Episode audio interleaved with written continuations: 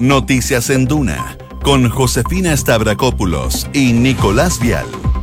Auspicio de Inmobiliaria Armas, Banca Digital de Banco Vice y Credicorp Capital. Duna. Sonidos de tu mundo. ¿Quieres hacer crecer tu inversión? Solo se logra con quienes valoran hacer bien los negocios. Descubre un asesor financiero de clase mundial que invierte al más alto nivel, que ve oportunidades que otros no ven, que cuenta con un respaldo de más de 30 años en Chile y más de un siglo en Latinoamérica. Ahora, invierte con tranquilidad, sabiendo que existe un compromiso y es con excelencia. Credicorp Capital. La excelencia. Nuestro compromiso. Con Banco Vice, ahora existe una manera fácil, rápida y segura para realizar todas tus operaciones bancarias. ¿Estás en el norte? ¿O estás en el extremo sur? ¿O estás en Rapa Nui? Europa, Asia, el Triángulo de las Bermudas, donde sea. Descarga la app Vice Paz y autoriza todas tus operaciones solo en cuestión de segundos y en cualquier parte del mundo. Porque donde tú vas, va el Vice. Banco Vice, simple para ti. Inmobiliaria Armas, empresa líder en la industria con más de 50 años de trayectoria, te invita a conocer e invertir en múltiples y atractivos productos y proyectos inmobiliarios, así como también en una diversa y completa oferta en departamentos y oficinas de alta plusvalía. No lo pienses más. Invierte en Inmobiliaria Armas con el respaldo de más de 250 proyectos realizados en Chile, Perú y Colombia. Conoce más en iarmas.cl. Mientras la Fiscalía indaga 11 casos por corrupción en el Ministerio de Obras Públicas de la Araucanía, formalizarán por aprobación indebida de cotizaciones previsionales al empresario que denunció a Gustavo Afún por presuntas coimas.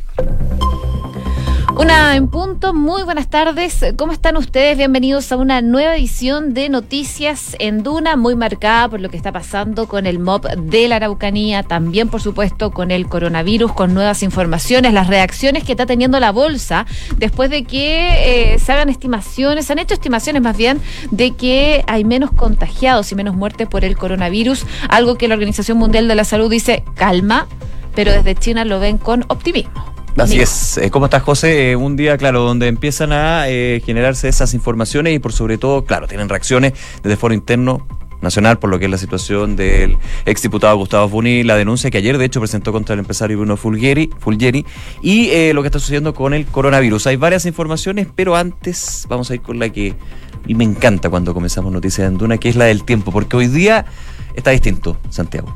Oye, sí, 26 grados. Sí, o sea. Me sorprendió. Imagínate cómo estoy yo. Feliz. Estoy feliz. Que eres antisol. Soy como un vampiro, pero no, no, porque esté mucho de noche, sino porque el calor, no sé, por el calor. sí, hay 26,9 grados. Está llegando a los 27 y la máxima va a llegar hasta los 30. Hay bastante nubosidad en algunos sectores de Santiago. Está medio abochornado, es eso. ¿eh? Sí, es algo como que ahí baja un poco, por lo menos la sensación de calor. Eso lo tendría que decir un experto, pero es no, pero La, la sensación térmica es así. Tienes razón, sí. Les cuento también Viña del Mar y Valparaíso, 20 grados, ya se alcanzó la máxima, nubosidad parcial. Concepción a esta hora 20 grados, espera una máxima de 22, acompañada de vientos de entre 25 y 40 kilómetros por hora. Se espera nubosidad parcial también durante toda la jornada. Y Puerto Montt, 17 grados hasta ahora, máxima de 19. Está nublado parcialmente, hay chubascos y probable tormenta eléctrica se espera para las próximas horas de la tarde con una máxima, como les comentaba, de 19 grados de temperatura. Vamos a la calle de Santiago también para ver qué es lo que está sucediendo en eh, la capital específicamente. Por ejemplo, se habla de un poste caído en el Olivar esquina Los Granados, servicio F3, F03, dirección al Metro Plaza Puente Alto. Atención con eso. También vehículo retirado en la ruta 5 al norte, el sector nudo Quilicura en Déjame ver por acá. No sé.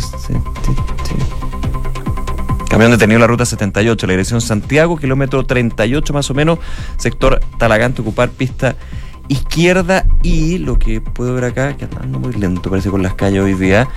Está tranquilo igual, parece. Bueno, febrero. Sí, sí, hay, aquí hay un dato en Viña del Mar, ojo, ah, se mantiene camión Ya me están diciendo que, que- que me vaya con esto.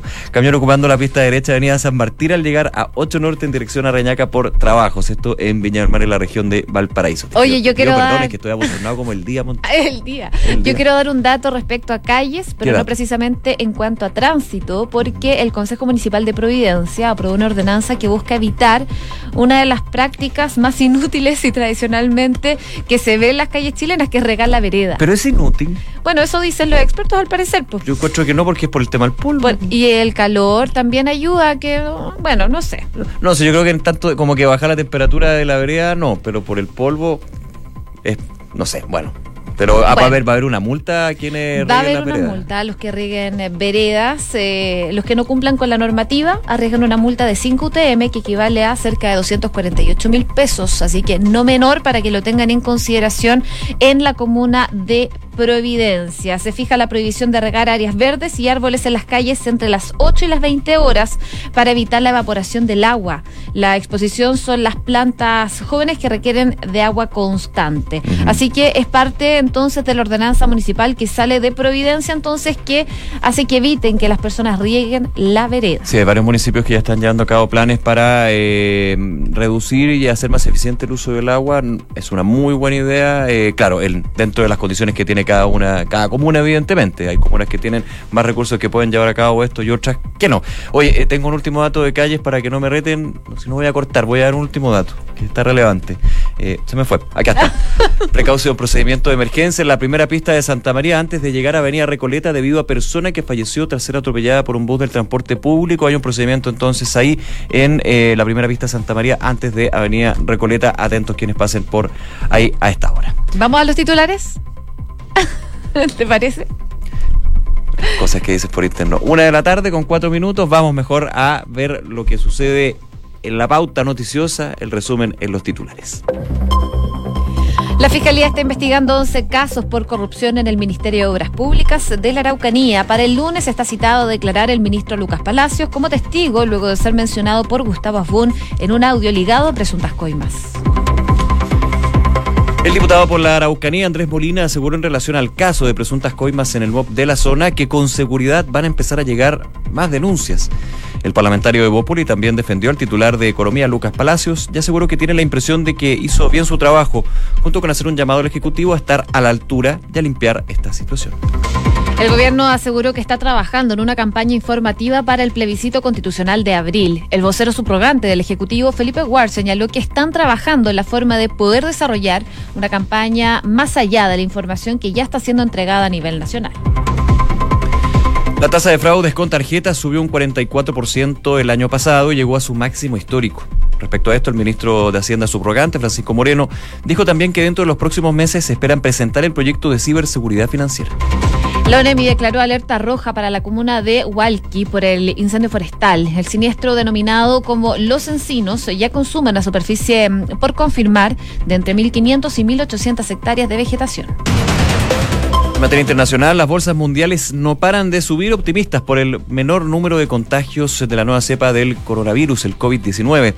En Europa las acciones avanzaban cerca de un 0,6%. Wall Street y Santiago repuntaban nuevamente en una positiva jornada para los mercados financieros globales. Bernie Sanders ganó la primaria demócrata con un 84% de los votos escrutados. Tiene menos de 5.000 votos de ventaja al exalcalde Pete Buttigieg, su principal contrincante. Finalmente el Papa Francisco no autorizó que haya curas casados en la Amazonía. La propuesta para que haya sacerdotes en pareja ante el acceso limitado en la región no fue abordada por el líder católico en el sínodo publicado este miércoles. También descartó la posibilidad de ordenar diaconisas. El Senado italiano autorizó el juicio en contra del ultraderechista Matteo Salvini por el secuestro de migrantes en el Mediterráneo. El líder de la Liga y ex ministro del Interior fue acusado de haber bloqueado por varios días el ingreso de más de 100 personas que estaban a bordo de un barco de la Guardia Costera Italiana. El exfutbolista Luis Núñez fue apuñalado ayer en la cárcel de Santiago 1, lugar donde cumple prisión preventiva mientras se investiga por cargos de delitos de homicidio y lesiones.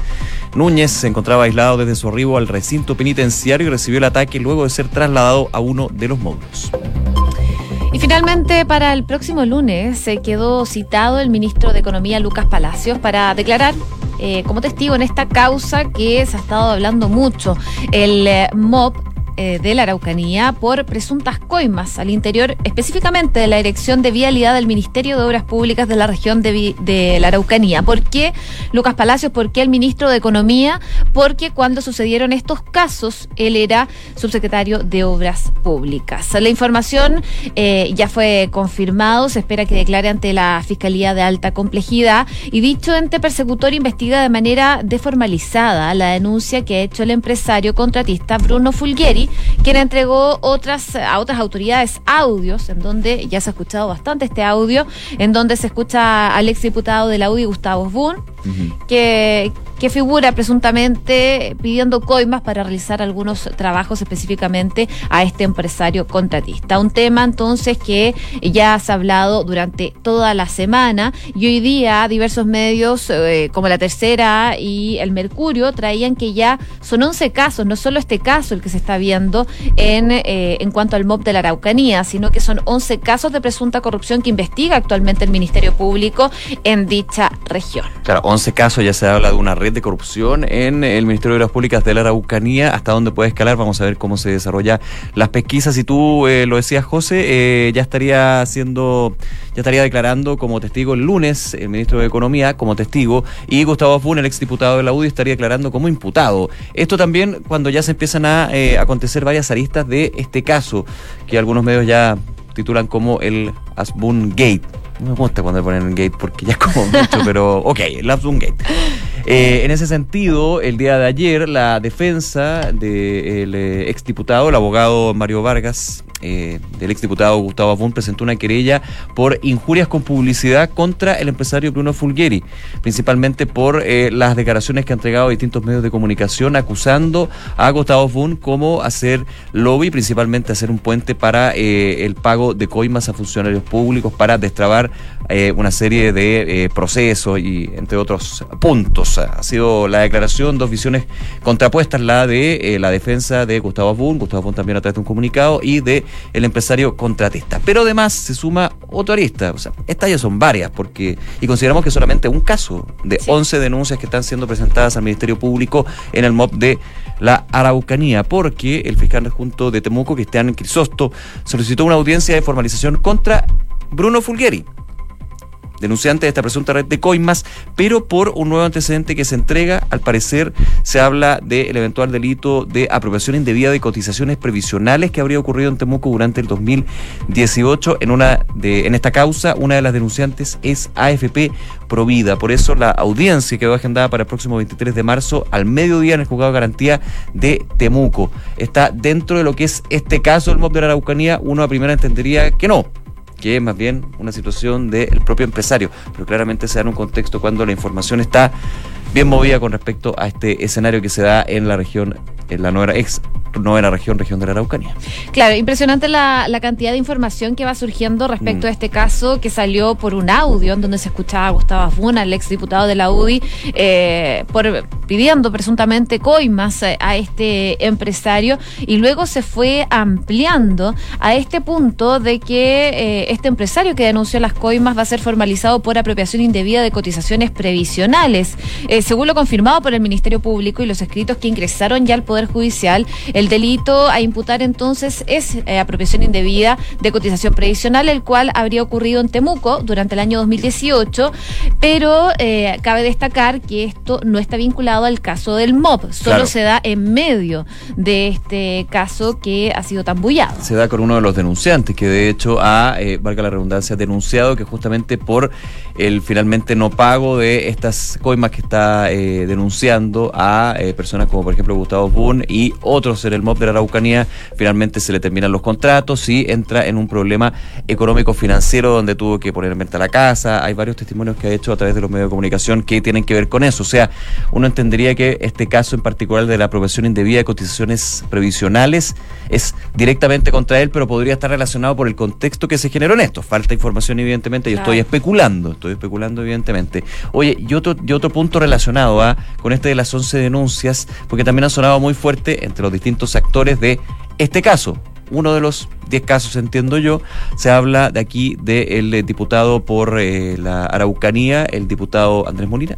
sí, Andrés Molina. Andrés Molina, que de hecho acompañó al empresario Bruno Fulgeri para hacer la denuncia en contra de Gustavo Afun. Y se dice que él le, entregó los antecedentes a Jorge Atón, al exintendente de la Araucanía, para ingresar esta denuncia. Justamente, y él ha eh, hecho declaraciones donde habla de una red de corrupción dentro del MOB de la Araucanía y dice lo siguiente, con seguridad van a empezar muchas más denuncias. Así que parece que esto está recién empezando, hace rato que empezó, pero que se está haciendo público, se destapa, claramente estamos quizás viendo, como dicen en el famoso cliché, la punta del iceberg de todo un gran problema que se genera ahí en la Araucanía con respecto a las concesiones, licitaciones, entre otros. Así es, Molina, eh, en sus palabras textuales, dice, me están llegando situaciones irregulares en la región de los ríos, es decir, esto ha sido una avalancha y agregó que con seguridad van a empezar a haber muchas más denuncias, vamos a conocer muchas más razones del por qué ha pasado lo que ha pasado en este caso. Con respecto al rol del ministro de Economía, lo que hace el diputado de Bópoli es afirmar que tiene la impresión de que Lucas Palacios su trabajo. Eh, él asegura que le entregó mucha información de temas de irregularidades en el MOP desde el primer día porque efectivamente él se dio cuenta de todo este tipo de situaciones y él iba entregando esta información que él iba dando él también a la fiscalía. Así que eh, él de alguna forma respalda a Lucas Palacios, al ministro de Economía, respecto de este caso en el cual se ha visto implicado y que finalmente el lunes va a tener que ir a declarar a la fiscalía tras verse implicado en este audio que se filtró del exdiputado Gustavo Asbun, en donde lo menciona en cuanto a, las coimas. Claro, dice voy a llamar a Lucas Palacio directamente. Claro, pero eso también puede ser, bueno. El ministro de Economía dijo yo lo conozco, quizás estoy parafraseando, pero no conozco nada y de hecho como que no le cae bien una cosa así. Que eso independiente va a tener que ser parte de la investigación porque te puede caer bien o no una persona, pero cuando estamos hablando de las acusaciones no estoy vinculando al ministro de Economía por favor, o sea, aquí hay una investigación y, nadie puede tener la verdad acá, solamente los que conocen la realidad del asunto en particular, pero está complicado, está complicado, la Araucanía no es primera vez que se da un tema de esta de este nivel, digamos, especialmente en esta fecha. Recuerda tú solamente la operación Huracán. Nada que ver, pero estoy diciendo que como que cada cierto tiempo, de lo que siempre lo, lo, noticioso que tiene la Araucanía por otros hechos, está justamente hoy eh, apuntando una eventual red de corrupción en el Ministerio de Obras Públicas. El punto es, ¿será solamente de la Araucanía? ¿Podría extenderse? Hay varias preguntas que están en el aire, pero va a depender evidentemente de la investigación que realice el, Ministerio Público y también la definición que tenga la justicia al respecto. Una con quince. Escuchas Noticias en Duna con Josefina Stavrakopoulos y Nicolás Vial. Oye, y hoy día salió en pulso en la mañana un balance que preocupa bastante, yo creo que a muchos, porque ¿quién no usa hoy en día tarjetas? Tarjetas de crédito, tarjetas de débito. Bueno, hay un balance eh, que está preocupando y se trata de los delitos de eh, clonación, de, de, fraudes con tarjetas principalmente, que ha tenido un salto bastante amplio. Eh, la tasa de fraudes con tarjetas subió un 44% durante el año pasado, el 2019, y llegó a su máximo histórico. este balance de la evolución del uso de fraudulento de tarjetas de crédito y débito en el país se está dando cuenta entonces hoy en día, tras el balance de todo el año anterior, y la tasa de delitos por cada 100.000 habitantes subió de 332,4 en 2018 a 477,4 en 2019, lo que implica un alza de un 43,6%, lo que representa la mayor variación en tres ejercicios según cifras entregadas por la Subsecretaría de Prevención del Delito. Estamos hablando de que en 2019, que si en 2018 habían 60.000 casos reportados a la Subsecretaría de Prevención del Delito sobre fraude con tarjeta, el 2019 llegaron a 87 mil. Y esos son casos denunciados, porque siempre hay un número oculto que es aquellos que no denunciaron o finalmente no pasó a mayores, digamos. Pero estas son las denuncias que finalmente se hacen y datos que, recaba la Subsecretaría de Prevención del Delito. De hecho, fíjate que el 46% de las víctimas el año pasado tiene entre 30 y 49 años y la explicación que da eh, la subsecretaría al respecto de esta alza de un 45% es por el mayor uso de tarjetas de crédito que uno lo ve, uno lo ve. De hecho, uno ya hace años, me acuerdo, era cuando uno se encontraba y le decía, oye, me, clonaron la tarjeta, era como, wow, no lo había escuchado en ninguna parte. Y ahora no es raro conocer a por lo menos cuatro personas que han tenido este problema. a mí, por ejemplo, me la clonaron una vez. ¿Te la clonaron? Me clonaron la de crédito y una vez la de débito. Ah. En un cajero y una vez estaba comprando joya en Rusia.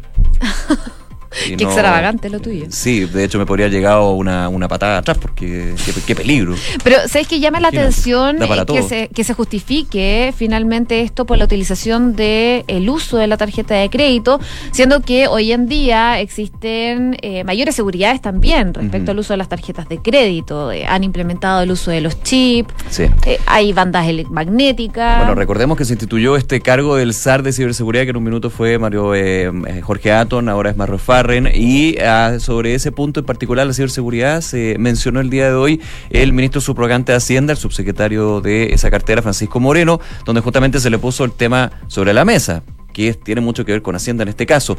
Y dijo lo siguiente, hay un proyecto de ley que entra en el Congreso Nacional que ya se analizó en la Comisión Mixta y esperamos que en marzo se vote en la Cámara de Diputados como en el Senado para que sea ley, que es justamente el proyecto de ley sobre ciberseguridad, que tiene varios aspectos, varias obligaciones para lo que son las entidades financieras, pero también, de alguna manera, eh, hay otro punto que siempre ha sido destacado y que falta en Chile, que es, estamos usando mucho la tarjeta de crédito, está bien, no hay ningún problema, estamos usando mucho el comercio electrónico, está bien, no hay ningún problema, pero sabemos en qué sitios web, en qué lugar estamos ingresando información tan relevante y tan sensible como es el número de tu tarjeta, el nombre, el root y hasta el código de verificación.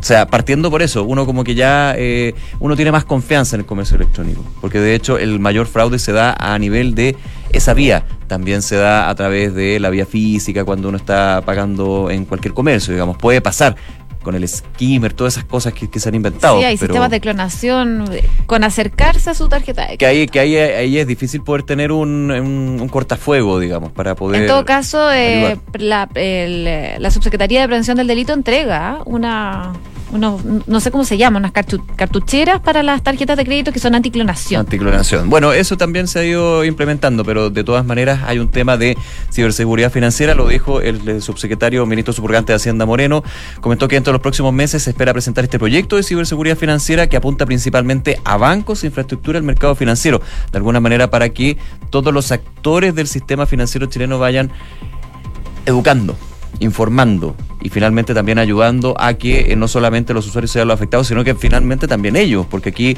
recordemos que también hay proyectos donde se están eliminando lo que son los seguros contra fraudes, que esto, que son seguros que finalmente a ti te venden, pero que deberían estar incorporados en el servicio de mantención de una cuenta o de un instrumento financiero, por ejemplo, una tarjeta. Así que finalmente eso también es un punto que está sobre la mesa eh, aquí en ese punto.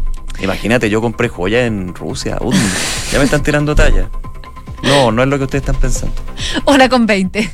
Escuchas Noticias en Duna con Josefina Stavrakopoulos y Nicolás Vial. Y otro tema que también vale la pena destacar y que ha sido el tema ya durante los últimos días es el coronavirus, porque a raíz de la alerta sanitaria que emitió el Ministerio de Salud hace unos días ya por este brote del nuevo coronavirus, la titular subrogante de la cartera, Paula Daza, se reunió con eh, prestadores de clínicas privadas principalmente para poder detallar las medidas que se están implementando en el plan de acción que está ejecutando el gobierno hoy en día para hacer frente a una eventual llegada de esta epidemia al país, junto con explicarles en profundidad de qué se trata finalmente este programa de prevención, eh, lo que hizo la ministra actualmente Daza eh, es que le han solicitado una colaboración primero, que se preparen, que estén preparados frente a la posible llegada de este coronavirus y que apliquen los protocolos que se han elaborado por parte del Ministerio de Salud con respecto a las medidas de aislamiento, que cuentan con lugares principalmente de aislamiento y también contar con laboratorios para poder diagnosticar este coronavirus. Así que lo que está haciendo actualmente el Ministerio de Salud respecto a este coronavirus que todavía, ojo, no llega a Chile, es eh, pedir que se preparen principalmente las clínicas y que apliquen los protocolos que son protocolos que se están desarrollando a nivel internacional y que ha emitido la Organización Mundial de la Salud. Porque finalmente se repite el punto, la detección temprana, el aislamiento de un eventual contagiado o contagiada por el coronavirus, el COVID-19, como ayer abrevió la Organización Mundial de la Salud, y la prevención son claves justamente para poder eh, enfrentar esta situación.